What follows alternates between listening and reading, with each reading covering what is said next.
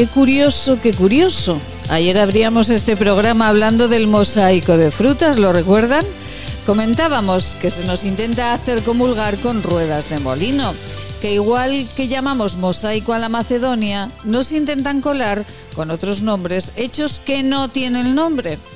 Y ayer noche escuchaba a una fuerte mujer, una socialista en sus inicios, la escuchaba presentar un libro de título La demolición. En él, Rosa Díaz explica con argumentos esto mismo que les venimos contando diariamente aquí en La Vida en Aragón. Rosa Díez, con argumentos basados en hechos, relataba cómo el uso de las palabras, el mal uso y abuso de ellas, nos conduce poco a poco a un estado que muchos, muchos no queremos. No se llama a las cosas por su nombre, o se introducen términos nuevos en nuestra vida que a base de repetirlos nos parecen ya normales. Es aquello de la nueva normalidad. Miren, también la presidenta de los autónomos aragoneses ayer precisamente, también en estos micrófonos, nos lo comentaba.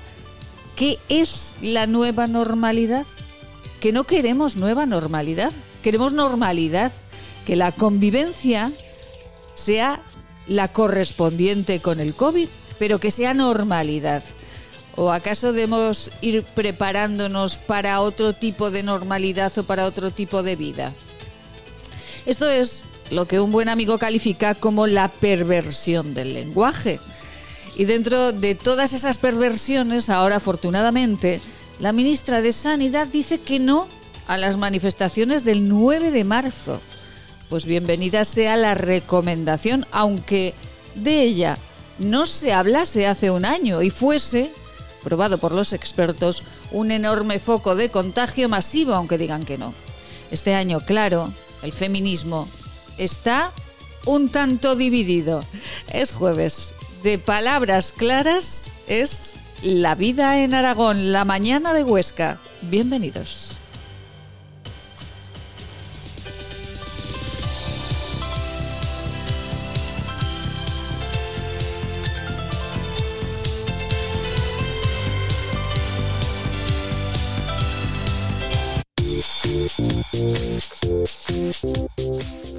Laboratorios CIDES patrocina los titulares del día.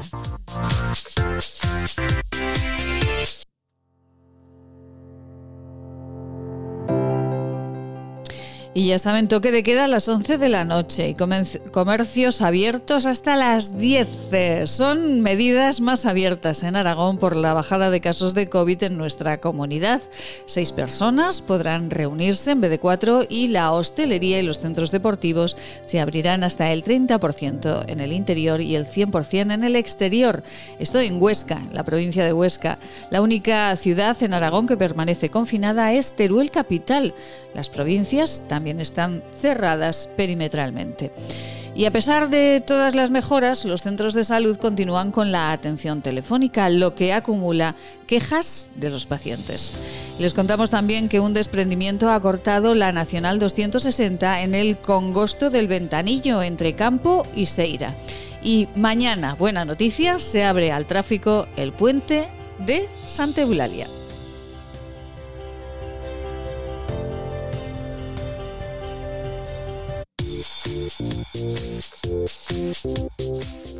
Laboratorios CIDES patrocina los titulares del día.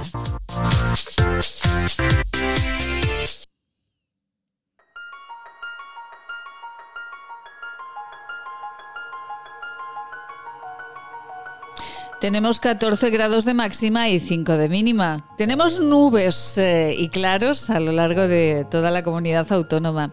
Y hoy celebramos a San Donato. San Donato, catamarzo en tres días. Y si es bisesto, en cuatro.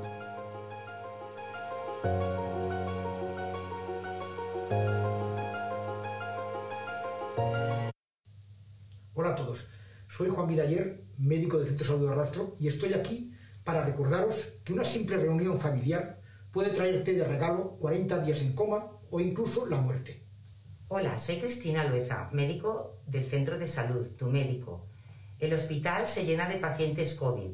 Si te accidentas o tienes una enfermedad, No tendrás sitio en la UCI. Hola, soy Carri Badía, enfermera del centro de salud desde hace 30 años.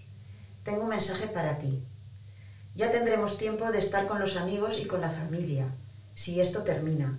Depende de ti. Hola, soy Ana Monclus, directora de Enfermería de Atención Primaria del sector de Barbastro. No puede ser que después de siete meses de pandemia estemos igual o peor. Nosotros estamos para ayudarte. ¿Y tú? ¿Tú qué haces para que el centro de salud y el hospital no se colapsen? ¿Tú qué haces para que nuestros mayores no se mueran? ¿Qué haces para que los comercios y la hostelería no tengan que cerrar? Por favor, ayúdanos. Colabora y corta la cadena de contagios.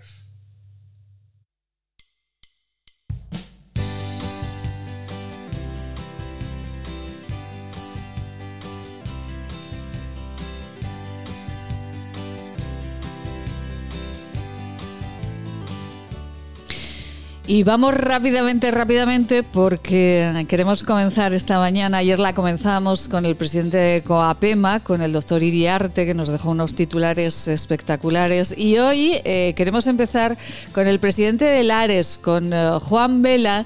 Y eh, lo hacemos así muy rápido porque tiene que marchar corriendo, que está en el Senado. Juan, buenos días. Buenos días. Bueno, Juan, Juan Vela, presidente de Lares, ¿por qué está en el Senado esta mañana? Pues hoy vamos a, compadecer en la comisión de envejecimiento que tiene el Senado. Bueno, ¿y qué les va a contar a grosso modo, Juan, a, los senadores?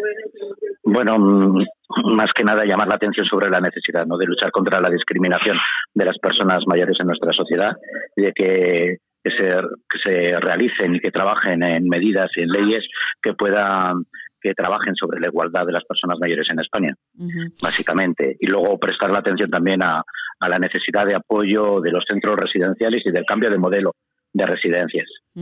Juan, enhorabuena por el premio que se les ha otorgado. Sí, eh, Juan, le decía que enhorabuena por el premio que se les ha otorgado. Juan, eh, bueno, eh, Juan Vela, ¿me escucha?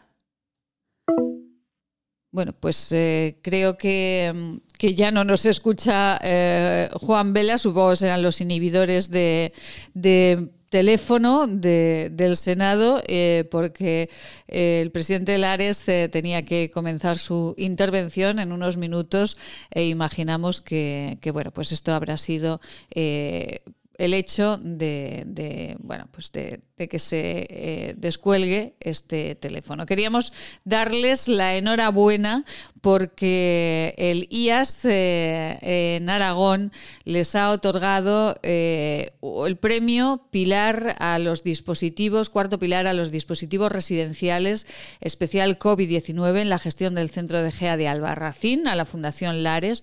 Han destacado además de satisfacer las necesidades básicas de los residentes el trato humano en situación de aislamiento y la atención centrada en la persona.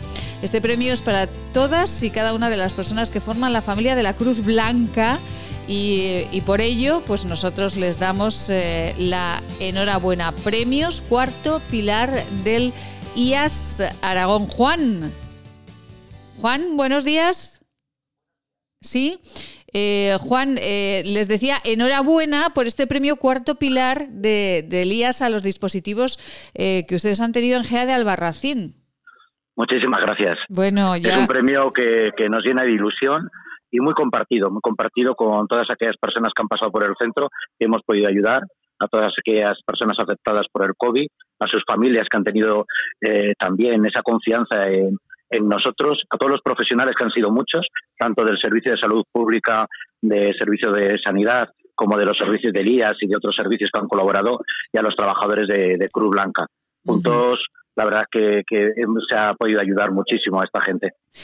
Eh, Juan, eh, y además llega el premio en un momento en el que, en el que pues todos estamos eh, mirando todavía las residencias y de verdad esperamos, enhorabuena de todo corazón, no queremos robar más tiempo porque sabemos que, tiene que entrar a esa comparecencia, pero ojalá los senadores le escuchen y ojalá sirva de mucho la atención que ustedes están haciendo ah, para las personas mayores. ¿Cómo va a finalizar ese encuentro con los senadores, Juan?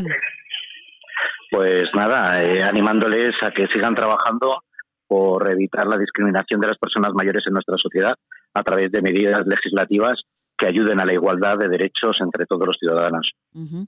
Pues Juan Vela, no le robamos más tiempo, de verdad que sabemos que está ahí pendiente de entrar al Senado. Muchísimas gracias y hablaremos en otro momento con más intensidad sobre lo que les ha comentado y lo que han respondido los senadores a, partir pues de ahí. Muchísimas gracias, un abrazo. Un abrazo, enhorabuena por el premio, merecidísimo. Gracias. Gracias, buen día.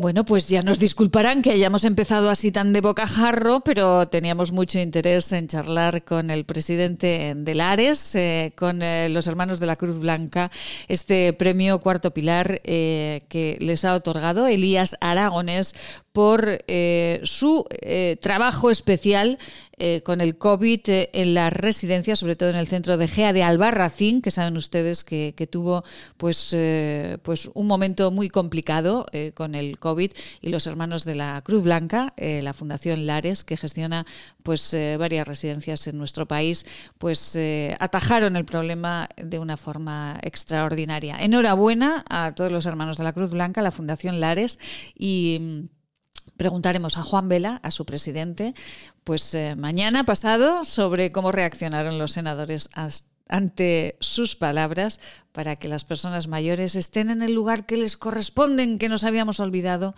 de, ellas. Vamos con unos consejitos y, bueno, muy buenos días, ¿eh? no se me atropellen, que estamos aquí, tranquilitos. Vamos con unos consejos y con estas nuevas medidas que ya ayer la consejera eh, dejó en el aire, pues a partir de hoy viernes, a partir de este viernes, perdón, pues eh, ya podremos salir un poquito más tarde. Ale, que se lo contamos. Maite Salvador, Servicios de Comunicación. Hacemos que su publicidad sea una historia de interés. Este anuncio terminará en 20 segundos, pero el hambre de millones de personas no acabará nunca si no nos ayudas. Contágiate de solidaridad para acabar con la mayor pandemia que sufre el planeta, el hambre porque hay contagios necesarios que no transmiten ninguna enfermedad y salvan vidas. Ayúdanos. Entra en manosunidas.org y colabora.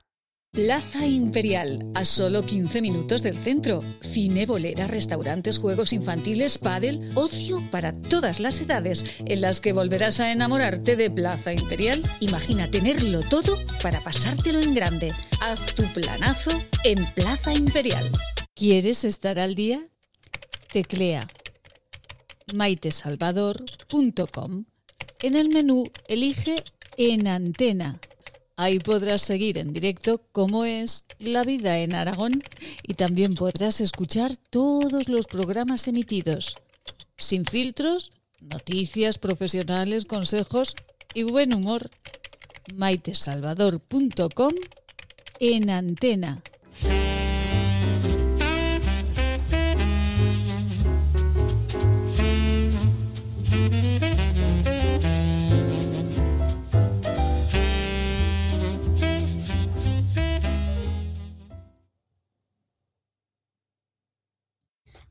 Radioyentes, soy Seila.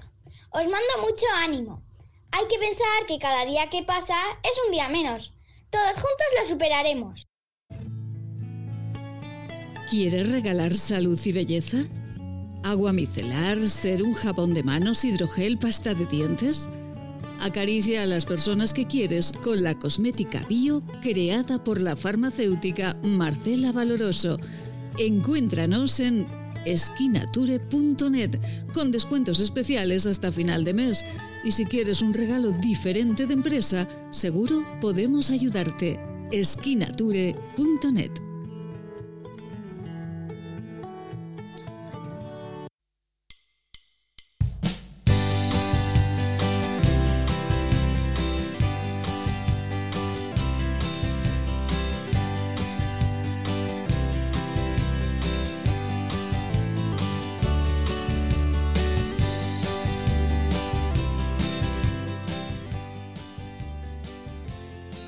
Pues estamos felices, fíjense. Con ese premio a la Fundación Lares eh, hemos eh, conectado directamente con el Senado, con Juan Vela, para hablar del premio y también de lo que el presidente de Lares eh, va a comentar a los senadores en esta mañana sobre las personas mayores y la discriminación que en este país se ha hecho de ellas durante demasiado tiempo. Y tenemos buenas noticias. El puente de Santa Eulalia de Gallego, saben ustedes que hemos hablado muchísimo de a lo largo de todas estas semanas, se reabre este viernes. Mañana nos marcharemos hasta el puente de Santa Eulalia para saber cómo ha quedado. Y tengan ustedes precaución si eh, van por el Valle de Benasque porque ha habido, como les hemos comentado en eh, los titulares, un desprendimiento que ha cortado un carril, un carril eh, de la Nacional y eh, bueno, de la Nacional 260 en el Congosto del Ventanillo, así que tengan ustedes eh, precaución, cambien de recorrido si, si van por allí. Bueno, cambiamos de horario y hasta las... Eh, vamos, vamos a preguntarlo a quien de verdad lo sabe. Susana Lacostena, muy buenos días. ¿Qué tal, Maite? Buenos días. Bueno, pues un placer saludarla siempre y ahora con un poquito de aire, ¿no? Que tenemos el horario más amplio para el comercio. Bueno, un poquito, ¿eh? pero un poquito solo, Maite.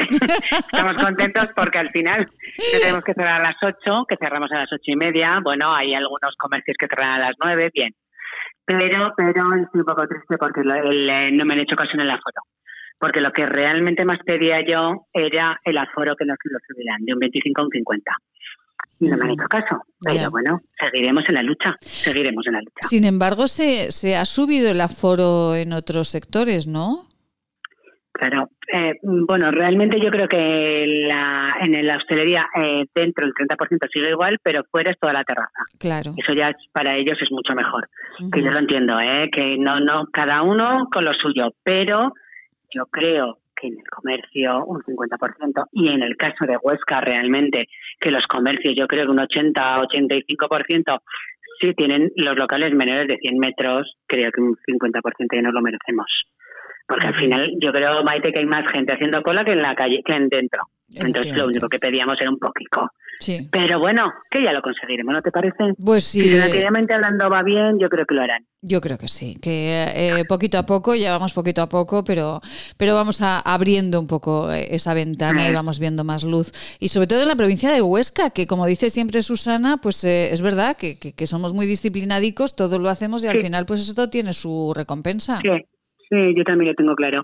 Siempre hemos sido súper obedientes y, y, lo hemos hecho todo estupendamente. Yo creo que somos de las mejores provincias de España, sanitariamente hablando. Bueno, pues vamos a seguir así. Efectivamente. Vamos poco a poco y ya está. Eh, que me parece un poco lógico lo que pido. Sí, que si no, no lo pediríamos, ¿eh? Yo creo que a ver si la semana que viene sigue Repollés nos sorprendiendo que nos sube a un 50. Bueno, pues eh, a ver si a ver si es así. Y Susana, eh, ¿cómo van las ayudas? Porque prometía eh, el gobierno de España ayudas para el turismo, para el comercio, para mm, etcétera. Mm, ¿Eso va a ir, eso va a tener luz? sí, yo creo que estoy, yo veo la luz. Os contaré a ver la semana que viene porque estamos, estoy en negociaciones. Yo estoy con el ayuntamiento, estoy con la DPH, estamos con la DGA, entonces hay luz, eh, un poquito lejos y a lo mejor más cercanas, pero no te lo puedo contar porque no lo sé. Pero la gente está por la labor, ¿eh? Entonces estoy bastante, yo estoy bastante optimista, bueno, siempre soy bastante optimista, pero realmente la gente estoy en las instituciones muy por la labor, porque realmente están viendo que la cosa está fea, está fea. Entonces hay que ayudar sobre todo, sobre todo a los que agonizan, que somos unos cuantos. Pero están por la labor, ¿eh, Maite, yo creo que sí, que también lo vamos a conseguir. Bueno, pues eh, a ver si se consigue. De hecho, los eh, ayuntamientos, eh, bueno, yo las, las, noticias que tenemos de ayuntamientos como el de Huesca, el de Jaca, hay muchos ayuntamientos en la provincia de Huesca que están apoyando pues intensamente al comercio, ¿no? Local. Sí, sí, sí, el ayuntamiento, mm, tenemos toda la ayuda del mundo y más vamos a volver a sacar los bonos. Eh, esto lo, os lo contaremos en breve. Eso para el comercio es un revulsivo impresionante.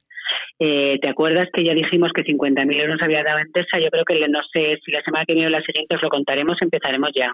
Entonces eso ya es totaliciente para el comercio. Y luego aparte de eso, pues yo creo que el ayuntamiento va a poner dinero y luego vamos a tener la feria de stock lo más seguro en Huesca también el 5, 6 y 7 de marzo, que os lo contaremos, que no puede ser, será de diferente forma. En vez de ser el Parque de Congresos que es cerrado, vamos a poner carpas lo más seguro en la Plaza Zaragoza, que os lo contaremos este fin de semana lo más seguro. Perfecto. Entonces, bueno, y eso pues, alicientes poco a poco para el comercio, que es lo que necesitamos. Alegrías, pocas, un, poco de alegría.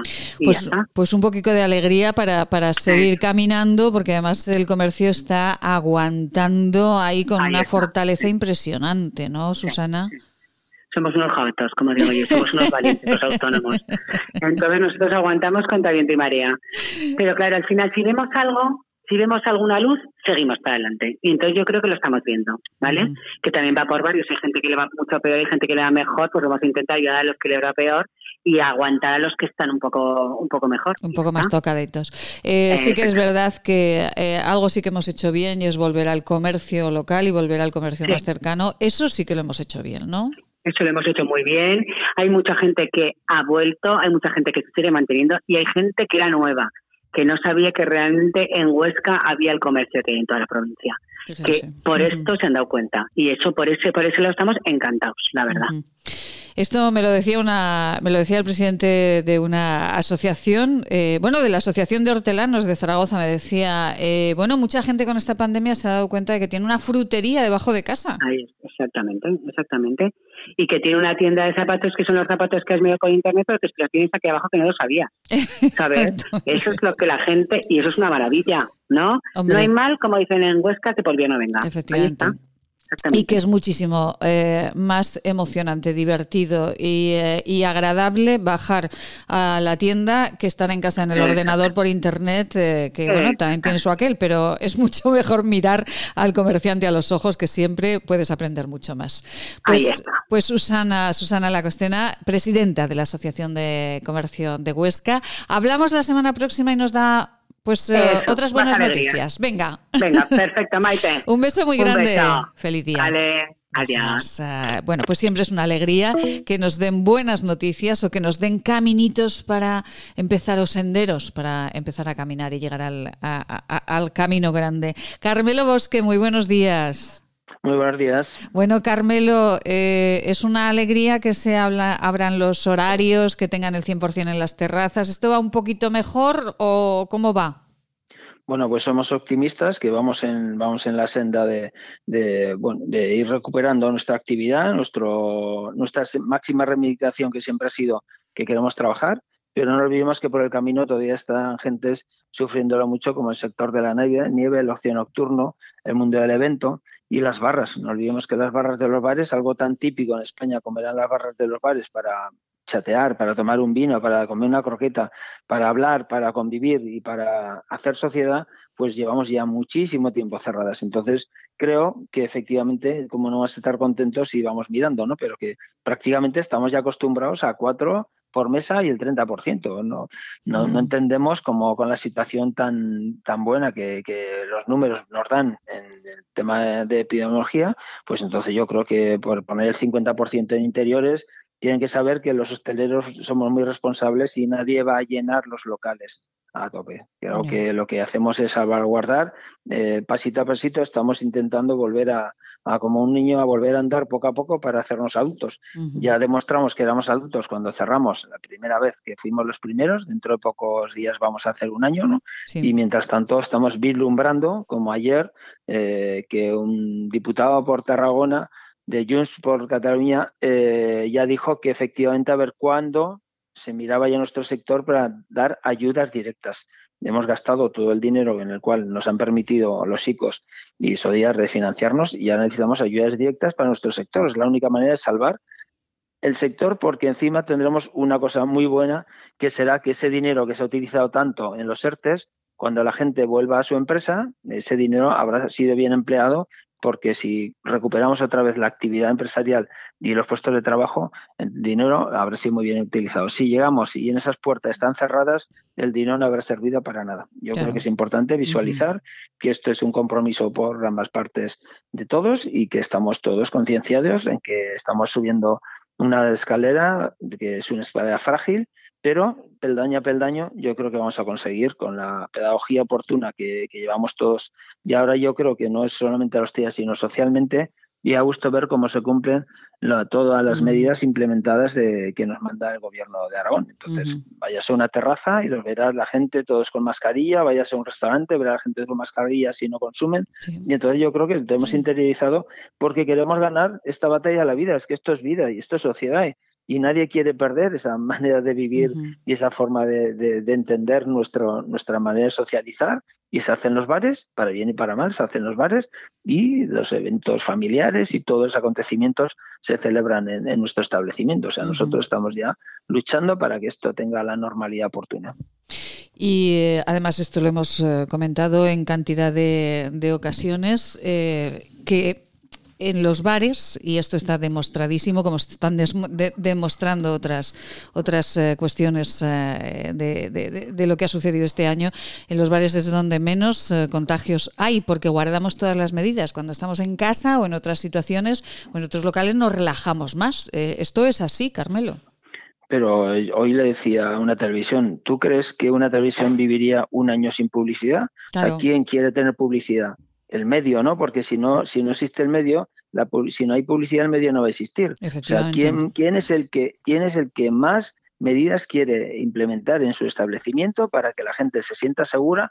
Y va a ver ustedes que ahora tenemos ya eh, el 100% de las terrazas y seguro que repasaremos Huesca y prácticamente todos nos mantendremos en el 75 porque queremos tener la seguridad de que nuestra gente encuentra la palabra y confianza que parece que se nos había olvidado. La primero que utilizamos cuando comenzó esta pandemia siempre era seguridad y confianza. Volver otra vez o alguien en los locales interiores, seguro que la gente va a estar mirando qué capacidad y cómo se encuentra de a gusto cuando entra al local. Y decidirá si volver o no volver por la sensación que, va a obtener. Hay mucho miedo todavía en la sociedad y eso que el mundo de los mayores y el mundo de las, las señoras con, con, niños, ¿no? Pues van, miran mucho los locales donde van y posiblemente ya hemos, nos hemos acostumbrado incluso a pasar frío en las terrazas, pero está por encima, por encima está la salud y la seguridad. Y yo creo que esto eh, la gente ya lo entiende, lo interioriza y por eso somos una de las provincias con los mejores datos. Y lo tenemos que decir, lo tenemos que decir para que la gente se conciencie y decir,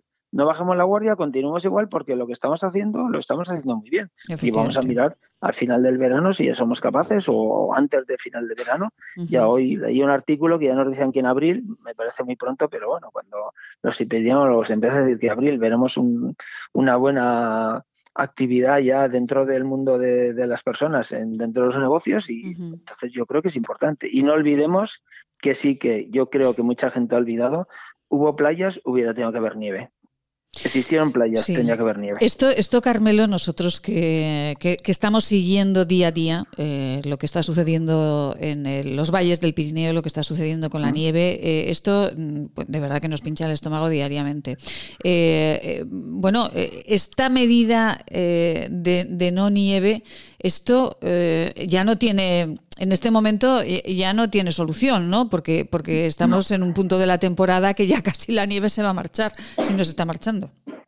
No, no, ahora ya no tiene remedio. Lo que sí que tiene remedio es que recibir eh, ayudas directas para que ese tejido que se ha creado estaba creado y como fue, nosotros hemos sido cerrados por un bien público. Cuando alguien eh, hace algo o le, hacen algo sobre su patrimonio por bien público, recibe una, una indemnización. Entonces, quiere decir que esperamos y que los políticos entiendan que esto, aparte de hacer política, que siempre está en nuestra sociedad, esto es sociedad. Y la gente que vive en la montaña tiene que continuar encontrando, porque han decidido vivir ahí y nadie se le puede expropiar de decir que ya no puede estar viviendo ahí. Y si pierde su negocio, decidirá marcharse. Hay que ayudar para que los negocios continúen preparándonos para lo que es el verano y para el próximo año de la temporada. Y esto es vida. Esto sí que es vida porque de la montaña nos viene el agua, nos viene la luz, nos viene el saneamiento mental, veremos cuánta gente va a quedar eh, tocada con, con, este, con este aislamiento que hemos tenido generalizado entre personas. Y entonces yo creo que la resiliencia se hace entre grupos, ¿eh? no se hace una persona sola, porque si uno se queda escondida en su casa solo, difícilmente podrá, podrá estar a gusto. Hay gente que disfruta la soledad, pero socializar es, yo creo es lo más importante. Y de hecho, dicen que los niños tienen que ir a pronto porque esos impactos del lenguaje, esos impactos de, de una risa. La risa es importante porque al final no sabremos ni reír. y ahora posiblemente volvemos a escuchar las risas en las terrazas y en los locales y nos dirán la sensación de decir, bueno, esto va cambiando. Cuando escuchemos risas es que quiere decir que nuestro, nuestra actitud personal y vamos viendo la luz y no olvidemos la temperatura. Estamos en el mes de febrero y imagínese que hace hoy, ¿no? Porque hay veces que, que, nos da un regalo del cielo diciendo, pues mira, eh, os vamos a ayudar desde arriba lo que podamos. ¿eh? Bueno, nos ha ayudado mucho, ¿eh? lo dice Carmelo siempre y es verdad que desde arriba nos ha ayudado mucho este invierno porque no ha sido de los más duros. Carmelo, le preguntaré por el ocio nocturno, porque además hablaremos eh, de la manifestación del ocio nocturno y hablaremos además con un responsable de Zaragoza del ocio nocturno, pero le voy a, ¿no se escuchan risas ahora en las terrazas? Eso sí que es verdad que uno camina, ve gente, pero está todo como muy, como muy triste, ¿no? Como muy gris. Bueno, porque yo creo que nos falta estos pasos, estos primeros pasos, porque los hosteleros yo creo que, somos generadores de emociones, dicen que somos, trasladamos, eh, somos vendedores de felicidad y ya verá como contra más eh, actitud tengan de abrirnos y dejarnos trabajar, y, es lo que pedimos, dejar realizar nuestro oficio. O sea, si nos dejan tener las puertas abiertas, nosotros no pedimos nada.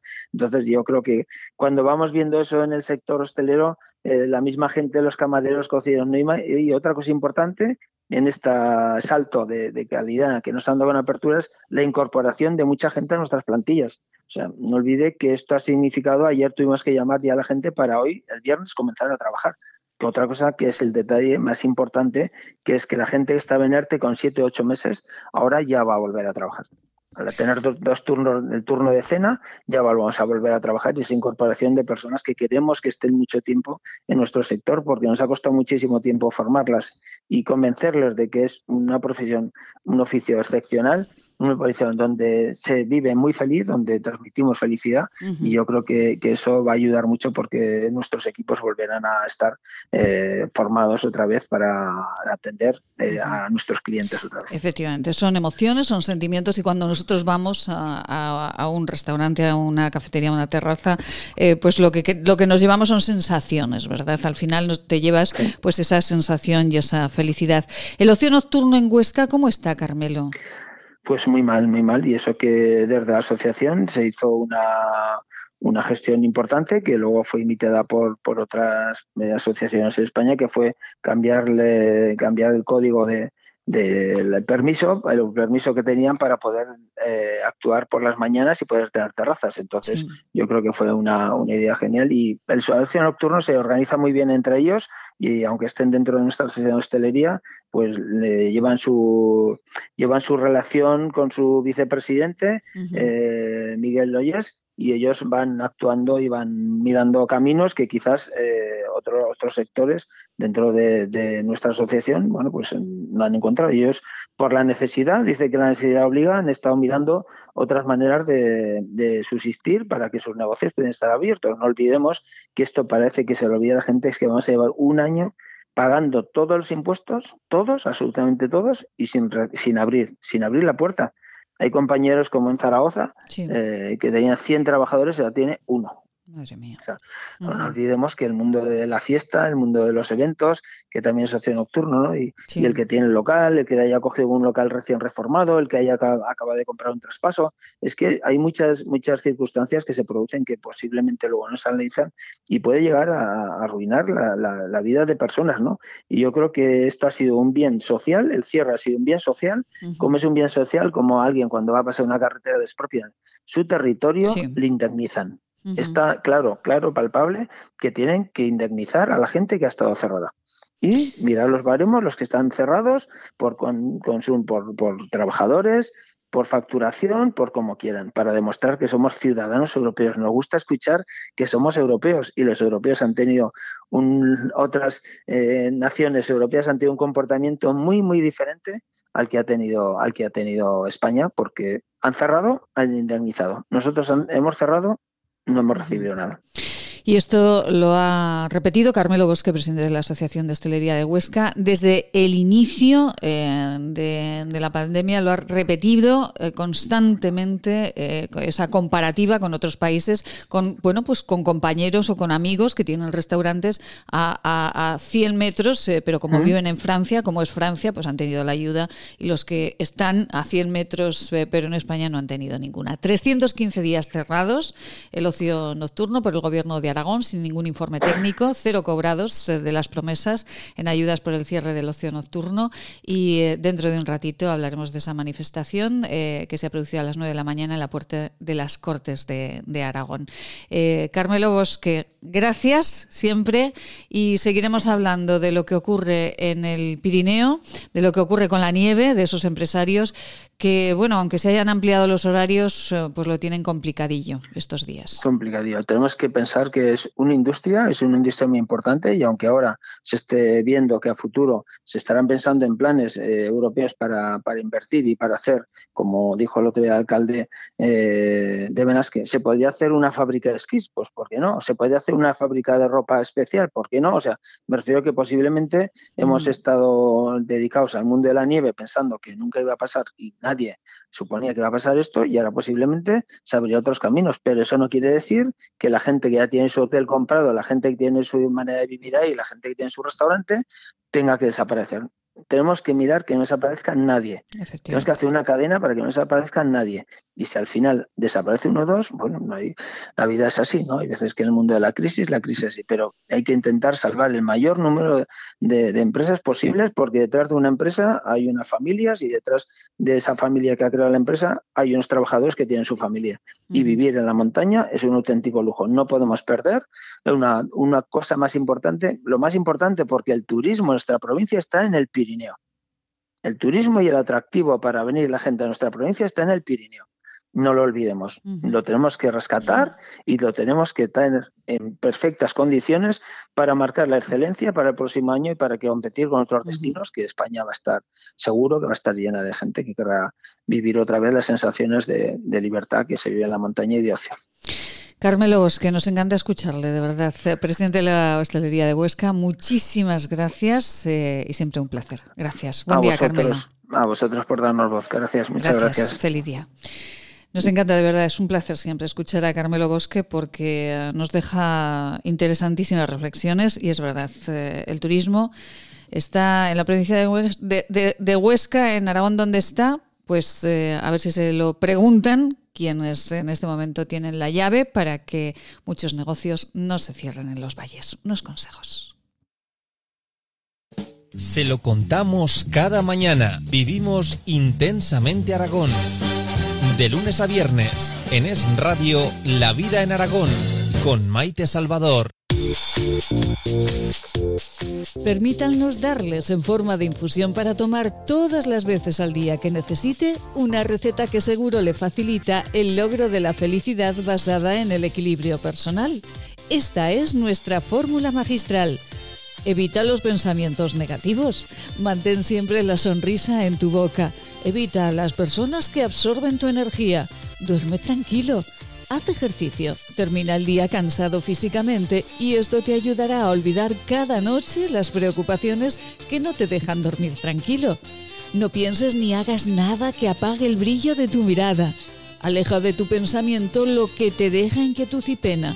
Evita dedicar tiempo a lo que no te deja hacer lo que tienes que hacer. Ten siempre tiempo para charlas, encuentros y risas con los amigos y reuniones con la gente que te quiere. Mézclese según arte y añada una cucharada cada vez que uno de los ingredientes esté a punto de acabarse. Es un mensaje patrocinado por el Centro de Estudios y Desarrollos Sanitarios de Zaragoza, Laboratorios CEIDES, calle Cervantes 11 Bajos, teléfono 976 218400.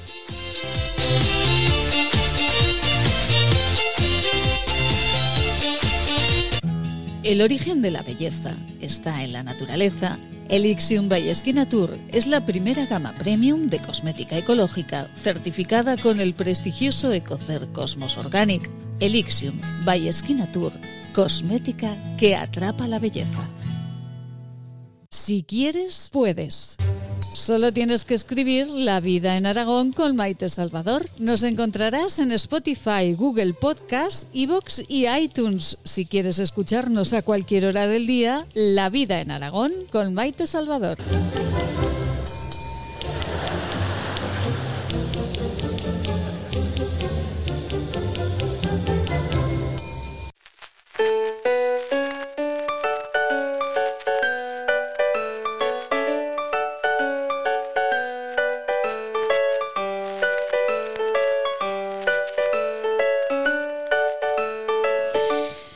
Bueno, bueno, bueno, bueno, pero, pero esto no es, ¿eh? Esto es, esto Eliseo no es. Eliseo Javier, esto no es. Vamos a ver si encontramos, porque si no Mariló no va a decir ni pillo, porque si no está su sintonía, ella ya o habla con su sintonía o, o no dice nada. Mariló, Mariló Moreno, buenos días. Ve, no dice nada. No dice nada porque no está su sintonía. a ver, a ver. Ahora sí. Ahí, ahí, ahí.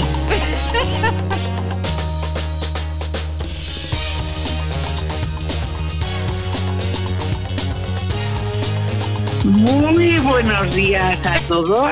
Muy buenos días, Marilo. Ahora sí, ¿verdad? Es que, claro, una se acostumbra a una sintonía y si no se la ponen, pues no, hay que, no, no se dice nada. Alto y claro. Muy buenos días a todos. Muy buenos días, Mariló. Ay, Dios mío, qué alegría nos da siempre escuchar a Mariló y, y qué titulares nos deja siempre esas reflexiones que nos encantan de verdad, Mariló. Muchísimas gracias. Lo agradezco muchísimo de todo corazón. Y gracias a todos vosotros por aguantarme. Hombre, que no es eso, Mariló. Porque de vez en cuando de todo hay. bueno, pero todos tenemos días. Tenemos días. bueno, Marilo, eh, que ya podemos, eh, que ya tenemos un poquito más de libertad. ¿Cómo se lleva esto en Las Pedrosas, en ese pueblo tan precioso? Aquí en, en este pueblo siempre estamos con libertad. Ah, bueno. No, no, no, no lo digo en broma, es verdad. O sea, la libertad de un pueblo pequeño, esto es la cosa más maravillosa del mundo porque estamos todos controlados, porque hay muy buen ambiente, porque se hace tiempo, buen tiempo ya, esto ya es maravilloso. ¿Y, si no hace aire, y si no hace aire, esto es el no va más. y la verdad es que, a ver, tenemos las limitaciones de horarios lógicas para todo el mundo y aquí también. En ese sentido sí, pero no notamos la limitación porque en invierno se sale a andar, a pasear, pero a partir de las seis de la tarde aquí no, no anda nadie. O sea, en el momento que empieza a anochecer un poco, eh, cada uno en su casa, escuchando radio o viendo televisión. O sea, que tampoco, que tampoco ha cambiado mucho, vamos, con las restricciones horarias.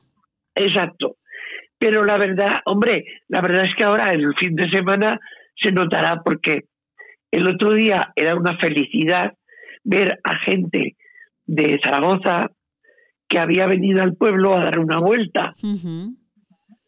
Pues fue una felicidad ver la cara de alegría de la gente que entraba, perdón porque estoy un poco con la voz tomada. Bueno.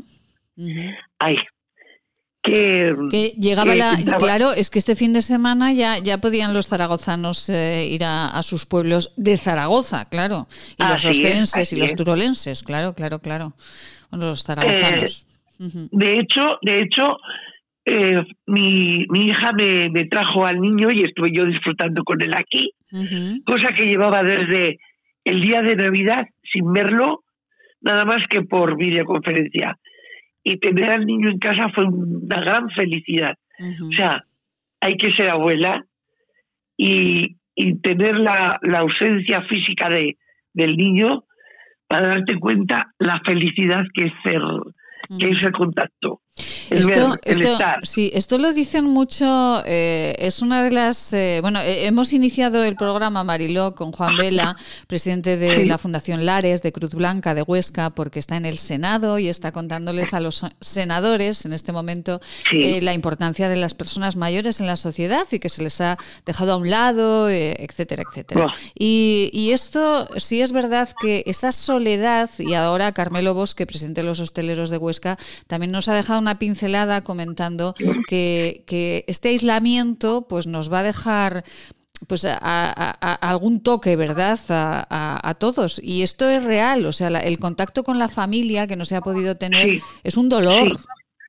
Pero grande, pero grande. Y dando gracias a Dios, como decía mi hija un día de estos, ¿qué sería de nosotros si no hubieran existido eh, los, los medios informáticos hoy día, sobre todo el teléfono, que, eh, pero, o sea, la videollamada, el poder ver físicamente, aunque no sea nada más que a través del plasma, ¿no? Sí. Pero ver la cara de la gente, escuchar, pero es, no es lo mismo, no es lo mismo. Como digo yo, me faltaban, me faltan miles de abrazos, mm. porque yo no soy de, de roce, de manos, de besos, pero los abrazos, Dios mío, cómo me faltaban. Ay, es que eso sube muchísimo mm, el nivel de, de, endorfinas en nuestro cuerpo.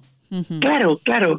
Así que, bueno, pues bien, se va a notar, porque eh, lo dicho, si además hace buen tiempo, porque la semana pasada no hizo buen domingo. Ya. O sea, no hizo un tan buen fin de semana como espero que sea este. Pero una cosa, eh, una cuestión, Marilo, y, usted como, como vecina de Las Pedrosas, como eh, policía local jubilada, como concejal también que es de Las Pedrosas. Como todo. Como todo, como todo, como, como, como colaboradora de este programa. También. Que, no vayamos todos como borreguicos a los pueblos, que tengamos precaución, mm. ¿no? Que en el pueblo hay, que, hay que seguir llevando mascarilla, hay que seguir guardando la distancia, etcétera, etcétera, ¿no? A ver, bienvenidos todos, sobre todo cada cual es muy dueño de emplear su libertad, ir y volver donde quiera. Mm. Siempre que sea con, la, con las mismas normas que han llevado de Zaragoza, tampoco es tan difícil. O sea, no es nada difícil que, que al entrar en, Aquí no hay más que un bar, no hay tiendas. Si entras al bar, te limpian las manos, eh, la mesa está limpia, la limpia el camarero normalmente, pero si se levanta alguien y el camarero está en la cocina, tenemos un hermoso frasco y papel para que tú misma cojas y la limpies. O sea, no hay, no, no pueden decir que hay que, no se pueden hacer las cosas igual. Claro. Aquí las distancias también se pueden emplear perfectamente. Eh, dentro del bar hay un número, en total 24 personas máximo. El grande, ¿eh? Pero también tenemos en la parte exterior la carpa, que ahí caben los que quieran y se hace buen tiempo. Pues más. Tenemos una explanada increíble. Claro que es decir, no molesta que venga la gente. Lo que molesta es que la gente no haga las medidas adecuadas para no tener problemas. Es que ese es el problema, lo comentaba eh, en muchas ocasiones con alcaldes de, pueblos pequeños eh, que piden por favor, como está haciendo Mariló en este momento, que cuando salgamos de, la ciudad, que teníamos muchas ganitas de salir, pero que cuando salgamos eh, guardemos esas medidas. cuando lleguemos al pueblo, pues continuemos con la mascarilla, continuemos con el hidrogel, que no cuesta nada y que además los pueblos pequeñitos están llenos de personas maravillosas, pero personas mayores que pues hay que tener muchísima más precaución con ellos. Bueno, yo digo que yo no soy un Rottweiler, no tengo que dar miedo. Lo que tengo que, lo que quiero es que la gente tenga la confianza y me trate de igual a igual. Por ser mayor, podrán decir que somos más peligrosos y que tenemos más riesgo. No, que son personas de riesgo, quiero decir. Sí, que tienen más peligro en el sentido del riesgo eh, que, pueden tener. Sí, pero también está la otra parte. O sea, personas que también piensan que la gente mayor, bueno, cuanto más lejos mejor. No, No. La gente mayor es para mí, o yo así me siento, con las mismas eh, derechos, posibilidades y riesgo que cualquier persona joven si no se hacen las cosas normalmente. Mire, a mí me encanta cuando voy a los pueblos y encuentro alguna persona mayor con la distancia ahora en este momento de vida, preguntarle eh, hablar, charlar, porque son una enciclopedia, son una fuente de información y de vida espectacular. Marilo, que suena la sintonía. Marilo, Marilo Moreno, buenos días. Sin ninguna incidencia, nos marchamos y vamos a ganar, por favor, vamos a ganar. Venga, que sí, que el entrenador dice que estamos ya, estamos ya, bueno, que, que, estamos ya que nos salimos. Así que ganará, ganará. Marilo Moreno, un beso muy grande, feliz día. Igualmente, adiós. Bueno, que nos vamos, que nos vamos con los servicios informativos de esta casa y volveremos, hablaremos con el ocio nocturno, hablaremos eh, también de, de Beethoven hoy de Beethoven y recordaremos algo que nuestro doctor de cabecera nos decía el año pasado, el 26 de febrero de 2020, que nos decía y desgraciadamente ha sucedido.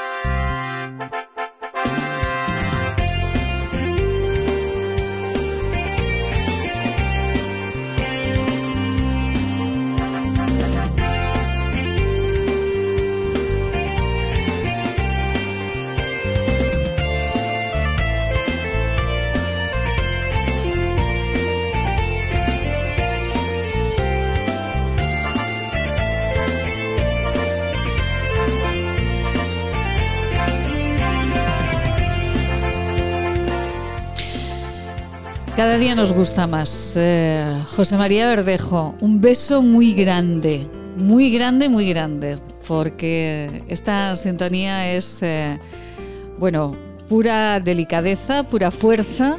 Es eh, la sintonía de este programa de la vida en Aragón, compuesta por el maestro José María Verdejo. Y de verdad, muchísimas gracias por esta música fantástica que cada día nos acompaña en este programa y abre con fuerza y con vitalidad esta segunda hora de la vida en Aragón. Les hemos hablado de nuevos horarios, de las ayudas que necesita la hostelería y el comercio y otras... Eh, y otras empresas eh, también de nuestra sociedad. Les hemos hablado de los mayores y eh, también les hemos hablado de bueno, pues de los premios que la Fundación Lares, que Cruz Blanca ha obtenido por su gestión eh, del COVID en la residencia de GEA de Albarracín. Y en esta segunda hora queremos marcharnos con la Orquesta Reino de Aragón a conmemorar los 250 años del nacimiento de Beethoven. Sergio Guarne, muy buenos días. Hola, muy buenos días, Mete. Bueno, un placer saludarles, Sergio. Y, bueno, desde luego, eh, el acontecimiento es fantástico y lo que ustedes están preparando, pues también lo es. Enhorabuena. Mm, bueno, muchísimas gracias. Primero, trátame de tú, que, por favor, que soy muy joven. Lo sé, lo sé, Sergio, pero es una deformación profesional. Lo voy a intentar. Mire, lo voy a intentar. Por la relación que tenemos, por la amistad que tenemos, lo voy a intentar. Voy a intentarlo. te lo agradezco, Maite. Sergio, eh, ¿por qué la hora, eh, la Orquesta Reino de, de Aragón, conmemora estos 250 años del nacimiento de Beethoven? Bueno, en el año 2020, en diciembre de 2020, eh, Beethoven conmemora su 250 aniversario, nació en Bonn en 1770 y a lo largo de todo el mundo se han hecho miles y miles de, de eventos o se han intentado hacer pero a causa del COVID, pues muchos de ellos han sido pospuestos. Entonces nosotros, como no podía ser de otra manera, teníamos que rendir eh, pues ese un, homenaje a una figura tan importante para la historia de la música, no de la historia de la música clásica, sino la historia universal de la historia eh, a, la figura de, Beethoven. Y vamos a hacer un concierto que además es muy especial porque rememora un concierto que el propio Beethoven eh, dirigió y interpretó al piano eh, en Viena en 1808 con dos de sus grandes piezas, el concierto número 4 para, para piano de Beethoven y su sinfonía fetiche, la, la sinfonía más conocida de, todos, que es la sinfonía número 5, además de, la, de la sinfonía número 9. La sinfonía número 5 es, es una sinfonía espectacular. Bueno, qué belleza. Será eh, el día 28 de febrero a las once y media, Sergio. Exactamente, enmarcado dentro del 41 ciclo de introducción a la música del Auditorio de Zaragoza, eh, interpretaremos este concierto que, que va a ser exactamente rememorando lo que se hizo en 1808 en el Teatro de Viena. Será este próximo domingo. Todos aquellos que puedan eh, acercarse hasta el auditorio de Zaragoza, háganlo porque va a ser un momento, desde luego, espectacular. ¿Y cómo, cómo van a, encarar este concierto? Porque creo que hay, eh, desde luego, una pianista extraordinaria. Sí, viene Cristina Friges, eh, una pianista húngara que con la que ya tenemos eh, relación hace ya unos años porque Ricardo ha trabajado con ella en, en nuestro titular ha trabajado en Hungría.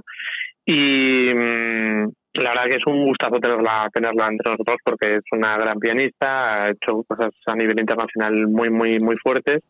Y para nosotros también eh, la orquesta Reino Aragón intenta siempre dar un salto de calidad eh, intentar apostar por, por los mejores músicos que tenemos en la región y también nutrirnos de, de, esta, de esta gente a un nivel internacional muy, muy fuerte que nos ayuda a mejorar como, como, como comunidad y como orquesta. Sergio, y además eh, eh, la pianista húngara, eh, Cristina Felles, tiene la misma edad que el propio Beethoven en su momento, ¿no?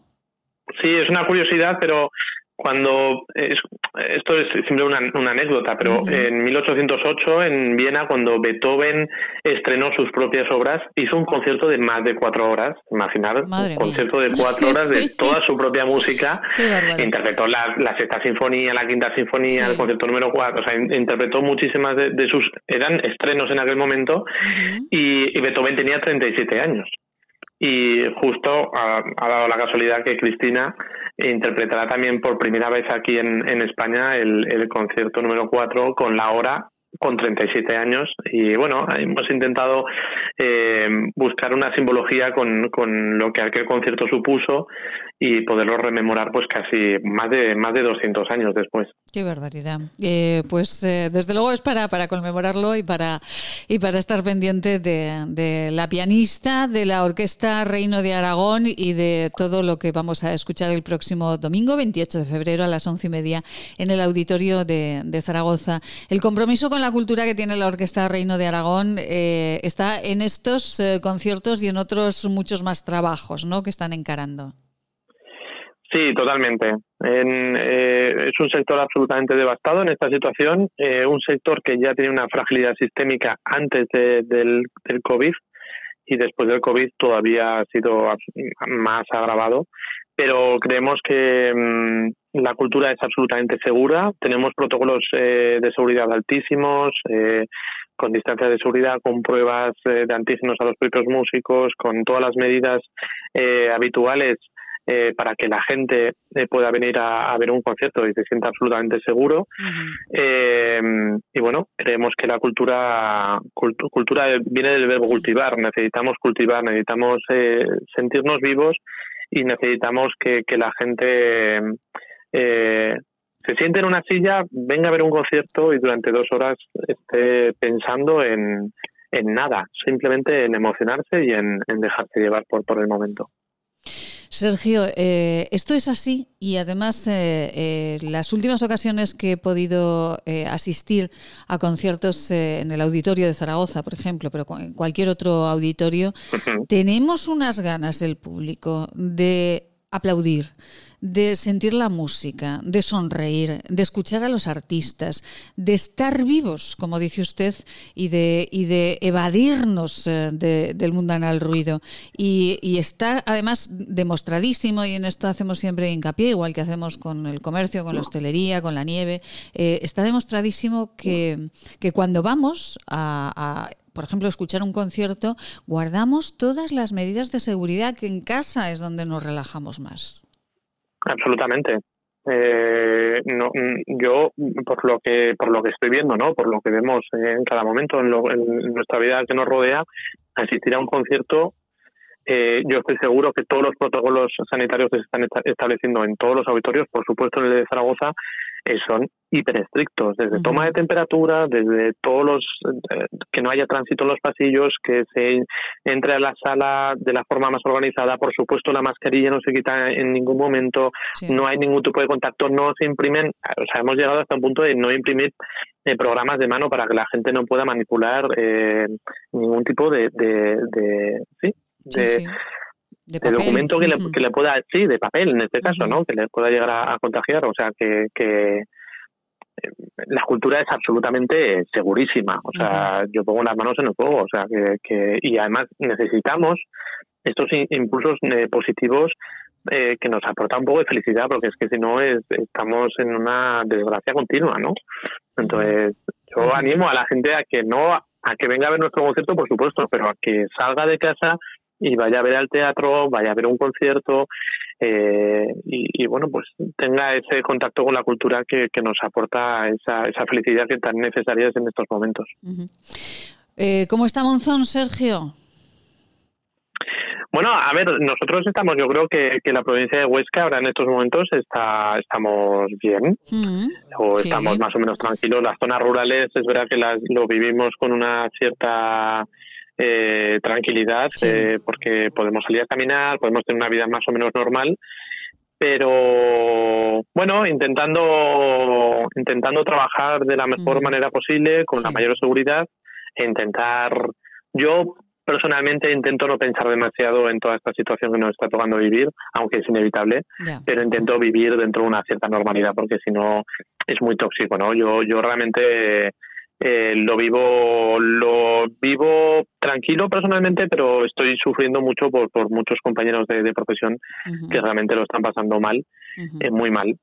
Y, y en fin eh, es una situación compleja, compleja. Compleja, compleja. Ahora, además, inmediatamente vamos a hablar también. Hemos hablado con el presidente de la Asociación de Hostelería de Huesca, con Carmelo Bosque, también con la Asociación del Comercio de, Huesca, con Susana Lacostena. Hablaremos ahora del ocio nocturno y eh, con la, eh, de la cultura. Hemos ah, hablado contigo, Sergio, y desde luego, bueno, pues el sector de la cultura también hay personas que lo están pasando francamente mal. Así que, por favor, vayamos a esos conciertos, vayamos al teatro, como nos dice Sergio, y disfrutemos eh, de la vida siempre guardando todas las medidas de seguridad que se guardan.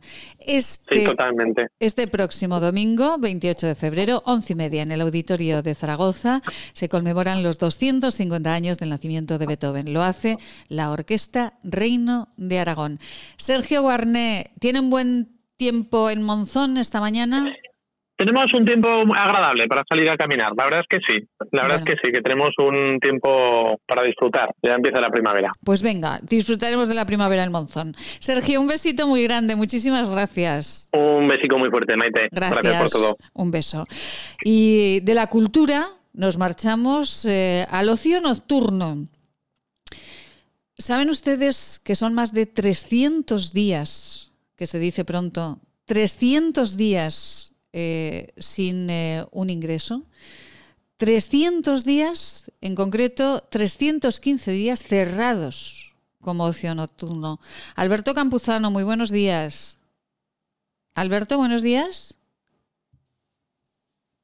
Bueno, no sé si tenemos la, comunicación con Alberto Campuzano. Vamos a, intentarlo de nuevo. Eh, Alberto, buenos días. Bueno, pues vamos a ir con unos consejos, vamos a ir con unos consejos estupendos y eh, volvemos eh, para hablarles del ocio nocturno y de la manifestación que se producía esta mañana a las 9 frente a las Cortes de Aragón. Este anuncio terminará en 20 segundos, pero el hambre de millones de personas no acabará nunca si no nos ayudas. Contágiate de solidaridad para acabar con la mayor pandemia que sufre el planeta, el hambre. Porque hay contagios necesarios que no transmiten ninguna enfermedad y salvan vidas. Ayúdanos. Entra en manosunidas.org y colabora. Si quieres enviar una felicitación a tus abuelos, padres o seres queridos, desde este programa puedes dejarnos nota. En nuestro WhatsApp marca el 696003710 696003710 es tiempo de decirle cuánto les queremos. Maite Salvador, Servicios de Comunicación. Hacemos que su publicidad sea una historia de interés.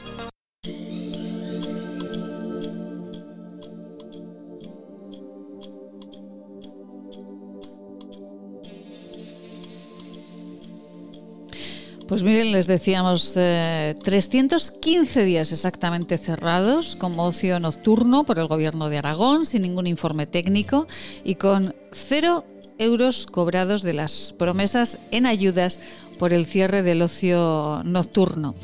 Carmelo Bosque, presidente de la hostelería de, de, Huesca, nos decía en nuestra primera hora, hace unos minutos tan solo, que, claro, si se cierran los locales eh, por una cuestión social, pues también tendremos eh, que tener ayudas por una cuestión social.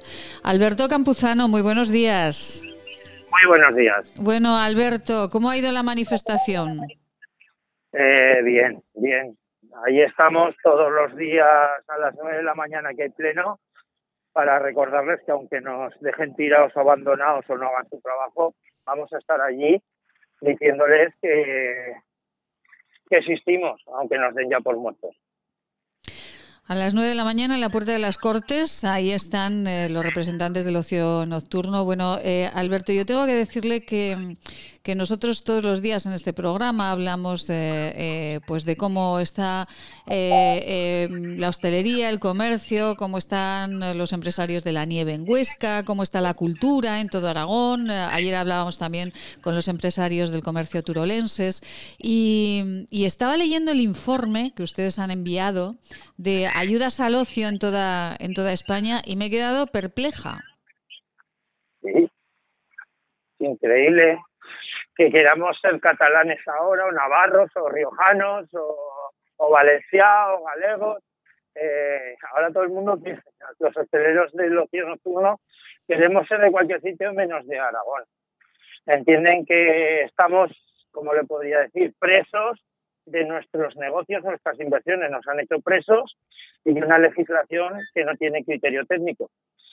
A día de hoy, después de 315 días, han sido, no han sido capaces ni de legislar para proteger, para mantener las empresas. Seguimos pagando impuestos, gastos, solo dicen, prometen, pero aquí no llega nada. Y lo que nos dan, que en teoría dicen que nos rescataban con 3.000 euros, a la mayoría de los locales ni les da o para pagar el recibo de la luz del tiempo que está cerrado o el recibo autónomo. Y tienes que pagar seguridad social, gestorías, alquileres, agua, luz, tasas, impuestos, declaraciones. Es, es, una situación psicológicamente, los empresarios del ocio nocturno están muy mal muy mal, muy mal, todas las semanas. Sí, Alberto, estamos hablando de eh, bares, discotecas, salas de bailes. ¿De qué estamos hablando? Para que los oyentes se centren, porque hablamos de ocio nocturno, pero vamos a centrar. vamos a ver. El ocio nocturno es, junto con el juego, el sector del ocio más controlado de Aragón y estamos hablando de cualquier local que tenga permiso para poner música a partir de 75 decibelios a partir de que puede poner música ya se le, ha considerado ocio nocturno. A nosotros se nos ha comunicado que poner música transmite el virus, lo cual nos parece, nunca nos lo van a dar por escrito, pero lo que nos han dicho. Entonces, eh, somos todos, somos la cultura, son espacios que se dedican a hacer cualquier acto cultural, porque los locales eh, que están autorizados para tener música también se consigue opción nocturna. Entonces, claro, eh, estamos en una situación, pero vamos, eh, en Aragón había unos 440 negocios antes de empezar la pandemia Y creemos ahora que quedan alrededor de 330, que ya más de 100 han desaparecido.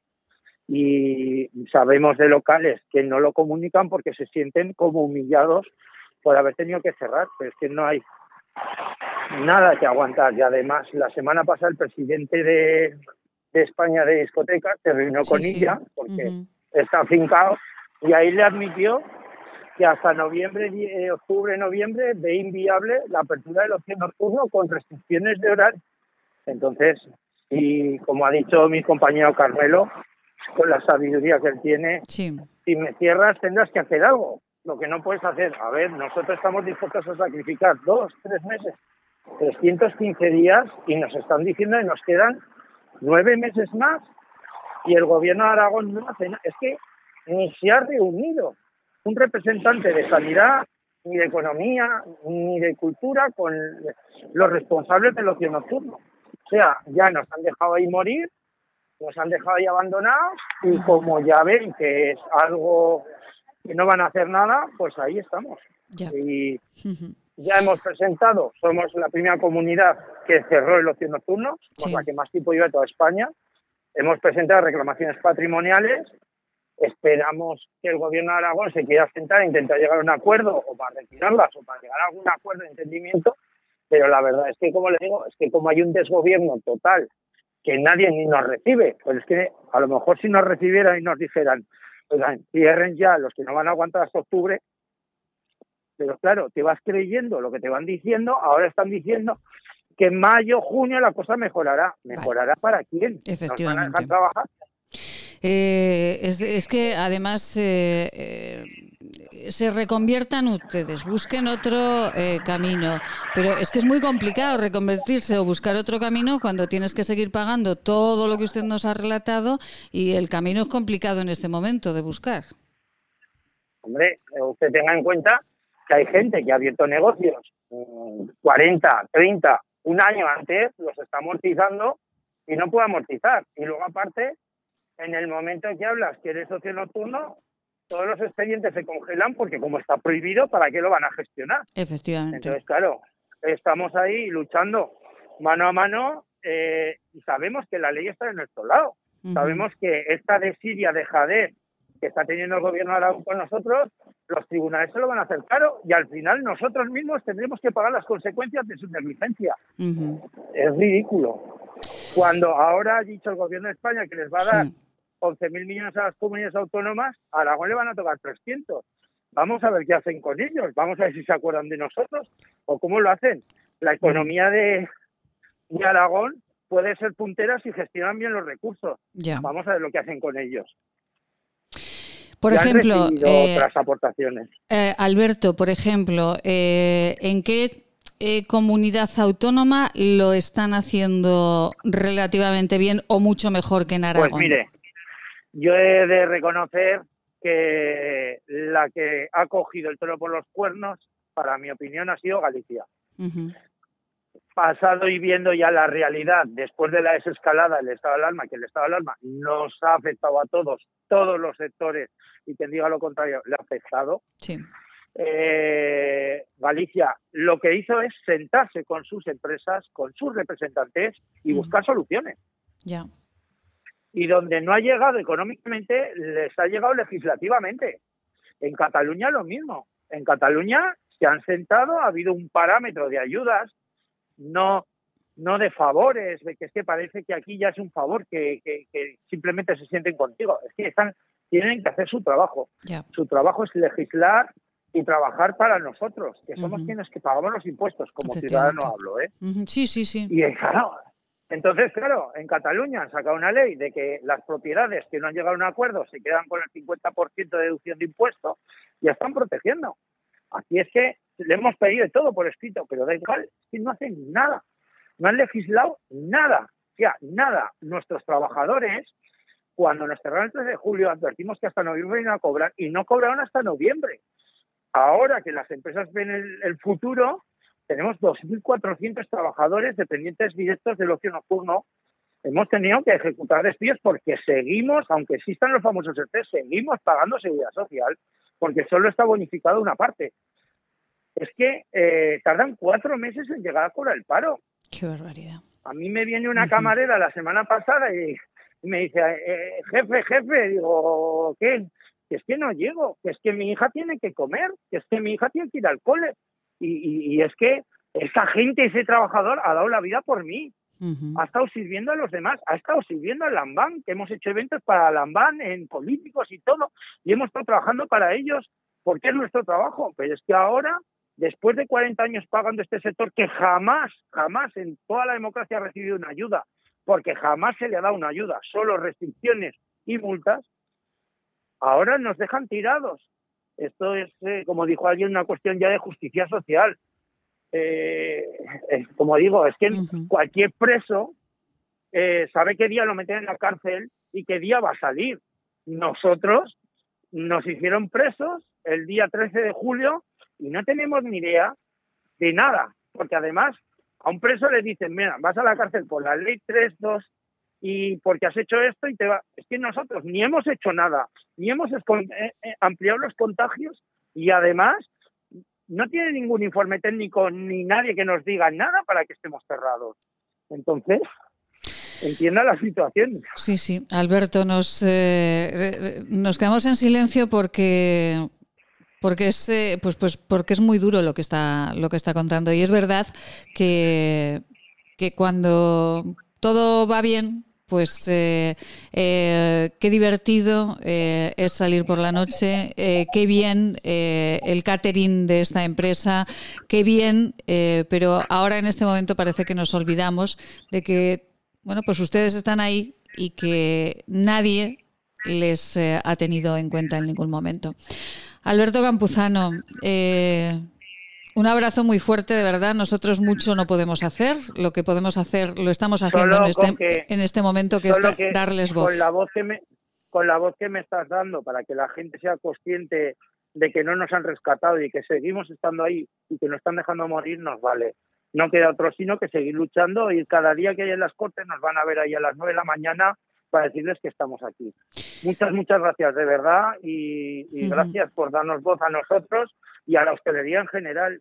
Algo que quiero apuntar. Ayer estuve en Madrid y me dio una envidia sana y vi una hostelería tan profesionalizada en higiene, en limpieza, que te estás tomando un café, no te has dado el café, ya te están volviendo a limpiar la mesa. Han llegado a un nivel de que si lo hacen bien se puede trabajar. Ya que yo me pregunto por qué allí sí y aquí no. Pero por eso, eh, porque ahí la presidenta de la Comunidad de Madrid sí que está arriesgando muchísimo, arriesgando muchísimo en contra de todas las corrientes, apostando por que no se mueran las personas ni de una cosa ni de otra. Sí, pero vuelvo, que aquí también no sabemos limpiar, que aquí también sabemos hacer las cosas. Si una persona pues que va a un local y no se sienta a gusto, seguro no va a ir. claro, pues por eso, por eso le digo a Alberto que es una cuestión política y es una cuestión de riesgo de las personas que están pues gobernando en cada momento, en este momento en cada comunidad autónoma. Esto ya, bueno, pues es una cuestión que ustedes saben mejor que yo, seguro. Alberto, Alberto Campuzano, un beso muy grande y aquí nos tiene para lo que necesite este micrófono, lo tienen eh, para, para contarnos cómo, cómo está desarrollándose el tema y ojalá podamos contar buenas noticias dentro de poco. Alberto, un beso muy grande, gracias luego. Adiós, buen día. Ah, vamos con unos eh, consejos y, eh, qué duro. es que es durísimo lo que nos cuentan, de verdad. Y ahora, en unos minutos, recordaremos algo que ya dijimos, que ya contamos hace un año, un 26 de febrero de 2020. ¿Te imaginas vivir sin agua? Hoy en día más de 2.000 millones de personas carecen de agua potable, un recurso necesario para evitar contagios y que puede marcar la diferencia entre la vida y la muerte. Te necesitamos para frenar las terribles consecuencias de la falta de agua en los países más pobres. Entra en manosunidas.org y convierte cada gota en vida. Hola radioyentes, soy Seila. Os mando mucho ánimo. Hay que pensar que cada día que pasa es un día menos. Todos juntos lo superaremos. Maite Salvador, Servicios de Comunicación. Hacemos que su publicidad sea una historia de interés. Cuide su salud. CEIDES les ofrece sus unidades de clínica y laboratorio para el diagnóstico y tratamiento de enfermedades infecciosas parasitarias de transmisión sexual y de tránsito digestivo y salud intestinal en Policlínica del Alto Aragón, en la calle Pedro Sopena, número 12 de Huesca. Si quieres enviar una felicitación a tus abuelos, padres o seres queridos, desde este programa puedes dejarnos nota. En nuestro WhatsApp marca el 696003710. 696003710. Es tiempo de decirle cuánto les queremos.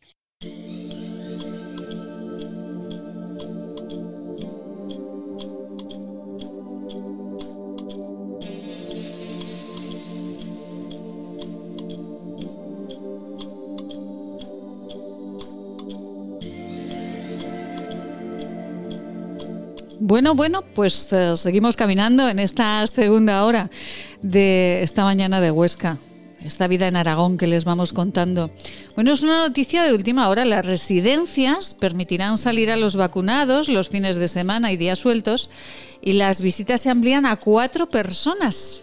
La consejera María Victoria Broto ha anunciado el cierre de los centros de Yequeda y Gea de Albarracín ante el descenso de ocupación. Hay 26 residencias en Aragón afectadas por brotes de coronavirus. Pues esa es la noticia de última hora, que las residencias de mayores aragonesas permitirán salir a los vacunados los fines de semana y los días sueltos y las visitas se amplían a cuatro personas. Bueno, parece que vamos mejor y que vamos viendo un poquito de luz. Y nosotros en este camino que recorremos eh, cada día, queremos hacerles partícipes de lo que hemos venido trabajando a lo largo de todo este año horrible, como decía el Justicia de Aragón en su informe, Justicia que estuvo con nosotros eh, al inicio de esta semana. Eh, el año pasado, a esta misma hora aproximadamente, un 26 de febrero, con el doctor Juan Antonio Abascal, que ha sido una pieza clave eh, a lo largo de toda esta pandemia en nuestras crónicas diarias, con el doctor Abascal hablábamos de, de dos estudiosos italianos, dos tendencias completamente opuestas. Uno hablaba de vacunación, el otro decía que no a las vacunas. Y de, por favor, por favor, eh, que los técnicos, insistía el doctor, insistió desde el primer día, que los técnicos eh, sean los que controlen absolutamente la pandemia. Lo dijo desde el primer día, desde enero, incluso antes en este programa. Ahí está nuestro iBox para recordarlo, nuestras grabaciones de podcast y de audio. Y eh, lo dijo tal día como hoy también, un 26 de febrero. Escuchen lo interesante de las palabras que el doctor Juan Antonio Abascal ya predecía hace un año. Pues fíjense que era ayer, martes, cuando nosotros eh, hablábamos eh, con una mujer, eh, con una aragonesa ya italiana de nacimiento, que nos hablaba de Milán, de su ciudad y de cómo estaban sufriendo este asunto del coronavirus en Italia. Cómo nosotros quisimos acercarnos a todos esos aragoneses, estudiantes, trabajadores, familiares que están en Italia y que en este momento pues están un poquito nerviosos. Y hoy, con el doctor Juan Antonio Abascal, director médico de Laboratorios CEIDES, queremos volver a analizar eh, de la forma tan didáctica que el doctor lo hace este asunto del coronavirus, eh, que ya en su última intervención, doctor, ya nos dejó muchas claves para la reflexión. Pero ahora yo eh, no me explico. De pronto, cantidad de casos en Italia. Esto como, pero así de un día para otro. ¿Cómo ha sido? Mm, bueno, realmente lo que en una infección de tipo respiratorio, concretamente en un invierno, una primavera como la que estamos teniendo ahora, lo que no sería un coronavirus, sino sería una infección respiratoria, si realmente no hubiese de momento una gran eclosión de casos y la epidemia siguiese un ritmo propio de la epidemia. Lo que es absurdo es que, el, que la epidemia siga un ritmo de caso a caso, de goteo. Eso es lo que es absurdo totalmente. Si es una infección de tipo respiratorio, hay un ritmo lomiántico que se llama técnicamente, que es como una curva exponencial. Cero casos o caso cero, de repente una gran eclosión de casos, después hay una fase de meseta y después una fase de declinación, que es lo normal. Lo que es absurdo es que caso, caso, caso, caso, caso, caso, caso, eso no es una epidemia. Entonces, es más, la OMS está advirtiendo ahora, después de haber dado una alerta mundial, después de haber dado una alerta mundial, la novena, desde que existe la OMS, que es que es posible que nos enfrentemos a una pandemia. Oiga, aunque es una enfermedad de tipo, de tipo respiratorio, si, si es de tipo respiratorio, y lo que es absurdo es que ustedes lo estén diciendo que es que no sabemos antes de declarar una, un problema de este caso, siquiera cuál es el tiempo de incubación de esa enfermedad. Oiga, eh, vamos a ver, que, es que, que es que yo creo que es uno de los campos en los cuales, enlazando con lo que decía nuestro justicia, sí es que vamos a ver si los políticos dejan de meter tanta mano en las cosas. Pero claro, es que en este caso eh, es más el tema médico, el tema político de China, esos eh, fumigamientos y esos, mm, empujones, eh, es que al final, pero claro, esos son planos. Pero, pero doctor, cuando ya el coronavirus llega a Italia, cuando ya tenemos estudiantes aragoneses en Bolonia, en Milán, eh, trabajadores, ahí ya sí que lo sentimos nuestro y nos preguntamos más cosas. Claro, es que China está mucho más lejos. ¿eh? Esto ya está muy cerca, además son, vamos, que nosotros tenemos vuelo directo a, Zaragoza-Bérgamo, otro, uno de los aeropuertos de Milán, donde casualmente ya ha habido casos. Y es que en Bérgamo, en los, la zona de 10 pueblos que están prácticamente copados y cerrados eh, como cuarentena, como si se tratase de una peste.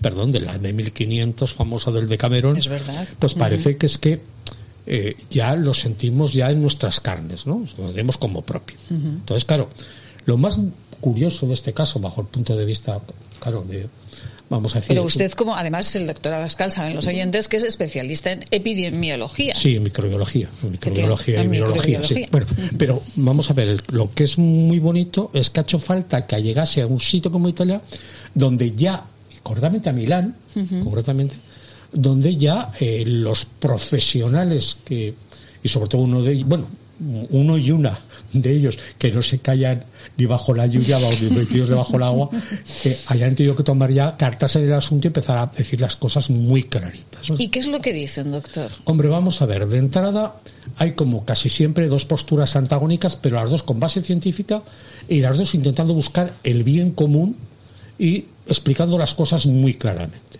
Tenemos por un lado una persona que es una de las personas más insignes de los virólogos del mundo menos, eh, con, menos eh, sospechoso de ninguna implicación política, sino al revés. De las personas que hablan muy claro, y de hecho fue uno de los, de los que se cargó el programa, el malhadado programa de televisión italiana, que, vamos, Virus, concretamente, que era un programa a favor de la gente que iba en contra de la vacunación. ¿no? Esta persona que se llama Roberto Burioni, que es un fuera de serie, es una persona más encantadora y aparte de ser un gran profesional, es una persona que utiliza las redes sociales, vamos, tiene, pues no me hagan caso, pero creo que tiene más de más de 30 o 40 mil seguidores. Eh, vamos a repetir el nombre. Roberto Burioni. Roberto Burioni. ¿Y cuál es la teoría de Roberto Burioni? Roberto Burioni dice que lo que se ha tardado demasiado es en explicar las cosas muy claramente a la gente para de tal forma que estuviese perfectamente preparado, sin miedos y sin pánico, sino con razones para hacer frente a una epidemia que venía, que se veía que iba a venir, porque es que no, si de verdad, y es verdad, ¿eh? que es de origen animal, de una serie de circunstancias vitales, es lo que es absurdo, es que se intente poner barreras al campo. Punto. Lo que hay que hacer es enfrentarse en el campo a las consecuencias sin intentar poner unas barreras que realmente cuando se intentan poner, pues realmente no contienen nada ya. Esa es una, una, de las cosas. Y la otra persona también, curiosamente, que es otra gran viróloga, además una viróloga clínica, que es la jefa de servicio de microbiología del Hospital Saco, de Milán también, casualmente. El otro día hubo un programa mm, entre los dos, un enfrentamiento entre los dos, mm, de estas cosas que te hacen estar y sentirte a gusto, porque eh, fue no un duelo de florete a prima sangre, no, fue como tiene que ser, pero además, mm, de verdad, sacar sangre de verdad. ¿Y cómo se llama esta bióloga? Esta persona se llama Rita María Gismondo. Rita María Gismondo, escrito. Rita María Gismondo, lo digo Sí. porque eh, lo, lo pueden ver en, en Sí, sí, sí, internet. lo miraremos, lo Y la miraremos. verdad es que es una persona también ¿Y extraordinariamente es, buena. ¿no? ¿Y cuál es la teoría de Rita? Ella lo que es mucho más clásica en el aspecto, el otro vamos a decir, es un epidemiólogo más social, ¿eh? es un epidemiólogo más de sociedad civil, este es una, epidemi- una epidemióloga y una, micro- una microbióloga y y viróloga eh, muy clásica, y lo que esta persona dice que es que a qué tanto, eso de tanta presencia y tanta medida de la que decimos en Aragón, ¿no? Pues bueno, a qué tanto pánico, tanto miedo, tanta mentira, eh, tanta falsa falsa noticia o, menti- o noticia falsa o noticia de mentira, cuando realmente eh, si hablamos de la población que está afectada, de los casos de muerte, etcétera, etcétera, etcétera, es que estamos hablando mm, de una enfermedad que podría pasar como un acompañante a la gripe normal, que mientras la gripe normal, entre Sí. comillas, ha tenido un número de casos de, de tanto de incidencia como de mortalidad, esta de momento tiene una incidencia menor que la de la gripe normal, con una mortalidad mucho menor que la gripe normal. Pero no, entonces, pero- pero, entonces, claro, mm. entonces, esos son los dos enfrentamientos, enfrentamientos que los dos, los dos son reales. Ahora, ¿cuál es el futuro de tratamiento? ¿Cómo lo tenemos que hacer? Bueno, pues casualmente en este caso también ha intermediado otra persona de origen italiano, también, que es la directora de uno de los centros de mayor referencia y más, más válido de Italia, digo, de Estados Unidos, que es, eh, es Italia Capua, que es una de las portavoces más significativas de la Universidad de Florida. ¿Y, y cómo se trata esto? ¿Qué dice esta señora? Pues esta persona lo que llama es un poco, mm, con perdón, a lo que han llamado también aquí en España, y se está llamando cada vez más en España en el Ministerio de Sanidad, es a devolver estas cosas a los médicos, es decir, a los, a los expertos y, por favor, que cada uno cumpla su misión. El médico tiene que diagnosticar, eh, tiene que tratarse, hay que las instituciones tienen que prestar el apoyo económico, logístico y técnico suficiente para evitar problemas mm, alrededor epi- epidemos alrededor del pueblo, alrededor de la enfermedad en este caso concreto y que todas cosas que se puedan hacer perfectamente coordinadas, porque claro que ahora la, la comunidad europea eh, haya haya puesto 240 millones de euros nuevos para buscar una vacuna contra esto cuando ya hay diferentes hombre, Pero, y además- no sé hay una especie la sensación que creo que tiene toda la gente y Sí. empezando por nosotros mismos es que nos faltan datos lo primero. Pero segundo que hay como que todo el mundo toda la gente quiere tener ponerse la pluma toda la gente quiere tener la- llevar la voz cantante, otra Sí. gente quiere ser protagonista del caso. Y el protagonismo aquí, perdón, es de los profesionales para evitar en lo posible todas las complicaciones que pueda tener esta enfermedad. Esta es la realidad. El protagonista aquí son los enfermos, como casi siempre. Pero doctor, Como casi siempre. eh, ahora No que está en. Italia, que están cerrando, que están eh, cerrando, que están haciendo prácticamente lo mismo que en China, están cerrando los Sí, pueblos, sí. está cerrando a cal y canto todo, no dejan salir a nadie, nadie va a comprar. Eh, Mm, ¿Esto? No dejan salir, no dejan entrar eh, y resulta que los vuelos siguen, la gente va y viene, etcétera. claro. Que son, son de verdad incongruencia una tras otra. De verdad, por favor.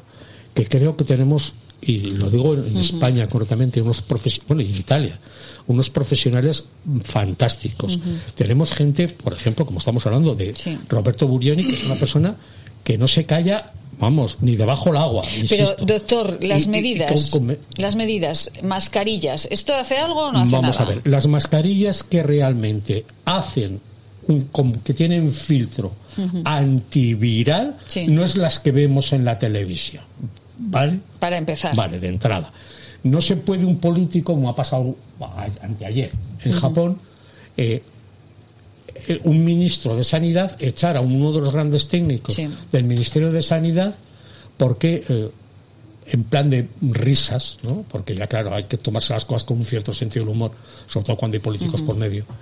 Que dijo, vamos a ver, que es que para infectar, como usted dice, haría falta que, que el virus estuviese saliendo de la garganta de Godzilla, del famoso monstruo. Dice, porque claro, lo que usted está contando es que, vamos, que el estornudo llega a 30 kilómetros. Madre del amor O sea, hermoso. Cosas que yo creo que estamos sacando todos los pies del tiesto, por favor. Una sesión seria. Con profesionales, perdón, que opinen diferente, que la, la libertad de opinión es básica en estos casos. Pero la libertad de opinión es tan fundamental como para llegar a un criterio de unidad de acción. Y es lo que yo veo y creo que todos, empezando por la gente normal, de gente normal, gente que no es profesional, está viendo que están echándose demasiados palos al agua y falta una, una, un- una unidad de criterio de acción frente a esto. Que está muy bien todas las medidas que están tomando, que está muy bien aislar en un barco a 6.000 personas y resulta que al mismo tiempo se deja salir a los médicos que van, se deja salir a una persona que vaya a su casa a hacer unos mandados que resulta que vuelva. Hombre, por favor, Pues hay, vamos hay a algo, ver si somos serios. Efectivamente, ¿no? hay algo, Entonces, algo falla. que es un poco, efectivamente. un poco también lo mismo, o sea, Sí, sí. que es que no se puede ir al monte eh, A las seis de la tarde, a si no escalar a sabes, las 6 de la claro, tarde, sí. encontrarte con la Guardia. Civil y decir, oiga, no vaya usted y decir que voy porque soy libre de ir y me pasa por las narices. Pero la responsabilidad Ay. se lo cogen todos los demás. En fin. Mire, yo creo que hace falta, de verdad, una cosa que, que, que dicho así suena como muy serio. Pero hace falta, creo, también una unidad de acción con una disciplina en la forma de actuar por parte de todos los implicados. Pero aquí, perdón, el único protagonista de verdad y por los únicos que nos tenemos que preocupar de verdad es por los pacientes y los futuros pacientes, que no es vendible que la el coronavirus sea la única causa de mortalidad de señores de 84, 86, 90 años o de 20 años. Que vamos a ver si trabajamos todos, todos, todos, juntos y en serio. Y basta de dar noticias alarmistas que además después, además, están mal traducidas en general. Pues eh, esto era lo que comentábamos un día como hoy hace un año y bueno, pues eh, esas palabras desde luego hoy tienen mucho, mucho sentido. Que suene su sintonía, por el amor de Dios.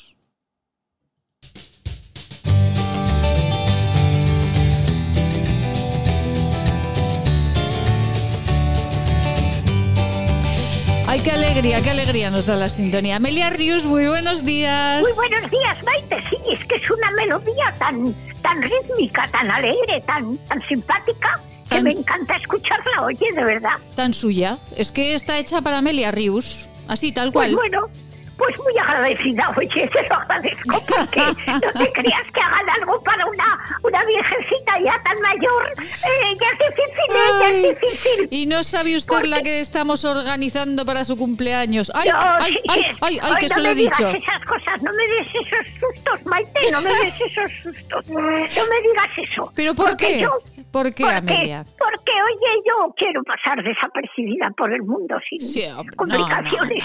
Déjate, ¿qué más dará cumplir 90 años y cumplir 89? Es igual. Sí, Oye, sí, sí, es lo mismo, es lo mismo. Ay, Amelia, cuánto la queremos, de verdad, eh, que la eso queremos sí, mucho. eso me parece perfecto. Que me queráis, me parece maravilloso. Y que me felicitéis y todo eso muy bien. Sí. Pero nada más, nada Bueno, más. vale, oye. pues no haremos nada, no se preocupe. complicaciones. No haré- una, una no está para, una no está para ir a, a- ningún sitio, aunque oye, Para sobresaltos, una no está para Claro. sobresaltos. Ah, ya. no, sobresalto sobre todo no. Alegría sí, que las alegrías a veces también te sobresaltan demasiado, pero, pero se agradecen, se agradecen las alegrías. Claro que sí. Eh, alegrías todas las del mundo y La para alegría mujeres. de la vida es maravillosa. Exacto, y para mujeres tan especiales como Amelia, todas las alegrías son pocas, aunque eh, en este país últimamente no tenemos muchas, Amelia, madre mía. Oye, calla, calla. Pues por eso cualquier cosita que sea agradable y simpática, Sí. pues te compensa de todo porque solo de pensar en el coronavirus, en las vacunas, eh, en los jueces que se están ahora repartiendo, que tú cuatro, que yo ocho, que a ti a este le damos medio. Sí. Cuando a uno le den medio, que ahora lo partirán por la mitad. Claro, pues. claro. Ay, madre mía. Ay, y, y- y al final, ¿cómo ha quedado esto de los jueces, Amelia? Ah, pues no lo sé, no tengo ni idea, oye, pero ayer estaba ya repartiéndoselos ahí, tanto para ti, tanto para mí, uno para el Podemos, pero el Podemos que, que tiene que tener jueces. Si a él los jueces lo que le tienen es que juzgar y mandar a, a Venezuela. Oye, quitárnoslo de en medio. Ay, Dios mío, tienes razón que se reparten los jueces como si estuviésemos jugando al guiñote, Claro, ¿no? O al si tute. estuvieran partiendo una sandía, oye, igual. Una rodaja para ti, otra para mí, cuatro para este y dos para aquel. Vale. Ay, esto no es normal. Esto no es normal, Amelia, de verdad. Sí, pues debe ser un chollo porque todos quieren participar, hasta Ya. los de la ETA tienen uno y los los separatistas republicanos de Cataluña quieren otro, pues Sí. cuando todos quieren un juez, dirán, así cuando cometamos alguna anomalía, como tendremos nuestro juez, pues no nos pasará nada. Claro, pero así- Aquí eh, nadie, nadie dispara sin sentido, oye, todos Ya. tienen su, su historia, todos. Madre mía, pero es que así no vamos a ningún sitio, claro. Claro que no, porque aquí el orden y el concierto y, y, y la, y las normas que hemos tenido durante 40 años, pues, pues es lo que nos pertenece y nada más. Dejarnos de repartos y de complicaciones y de historias. Pero hija mía, esto cada vez lo complican más. Ay, Dios mío, mire, vamos a finalizar el programa con, eh, con, con- con algo bueno. ¿Cuál es, por cierto? Hoy hemos hablado de Beethoven en el programa Amelia. Hombre, Eh, Beethoven, madre mía, la novena, la quinta, la pastoral. Ay, uy, uy, uy, Beethoven maravilloso. Sí, le, le gusta Maravilloso. ¿le gusta Beethoven, Amelia? A mí me encanta Beethoven y Wagner y, y Brahms y, y- y, bueno, y toda la música, toda la música, que, que toda la música. Sí, y un sí, bolero sí. y una jota. Oye, Ay, bolero- ¿Se acuerda de la letra de alguna J, Amelia, para terminar? En este momento no Maite, y de un Que la bolero? nieve ardía, sí, mira, que ya de la nieve ardía. ¿Y cómo era? por soñar lo imposible, soñé en lo alto del Pirineo, que tú me querías. Uy, Amelia, que yo la quiero. Que yo la quiero, que yo la quiero. Ella su- sueñe que Y yo yo la quiero, que la quiero mucho. y yo también. Pues, eh, pues como nos queremos, mañana volveremos. Ay, qué bonito Ay, nos ha quedado. eso espero, si Dios quiere, claro que sí. Hasta mañana. Hasta mañana, adiós, Amelia. adiós, adiós. Bueno, pues sigan, sigan soñando ustedes como nuestra maravillosa Amelia, que la nieve ardía y que yo te quería. Un besito muy grande. Pirineo soñé que tú me querías. Ay, Dios mío, esa jota le gustaba mucho a mi marido. Pues para, Sí. pues para Eusebio, se la mandamos allá donde Pues esté. eso, Un besito muy grande. al cielo, allí donde estará él con los angélicos. claro que sí. Efectivamente. Amelia, hasta Venga. mañana. Feliz día. Hasta mañana. Adiós. Ustedes, volvemos mañana. Sean felices, por favor.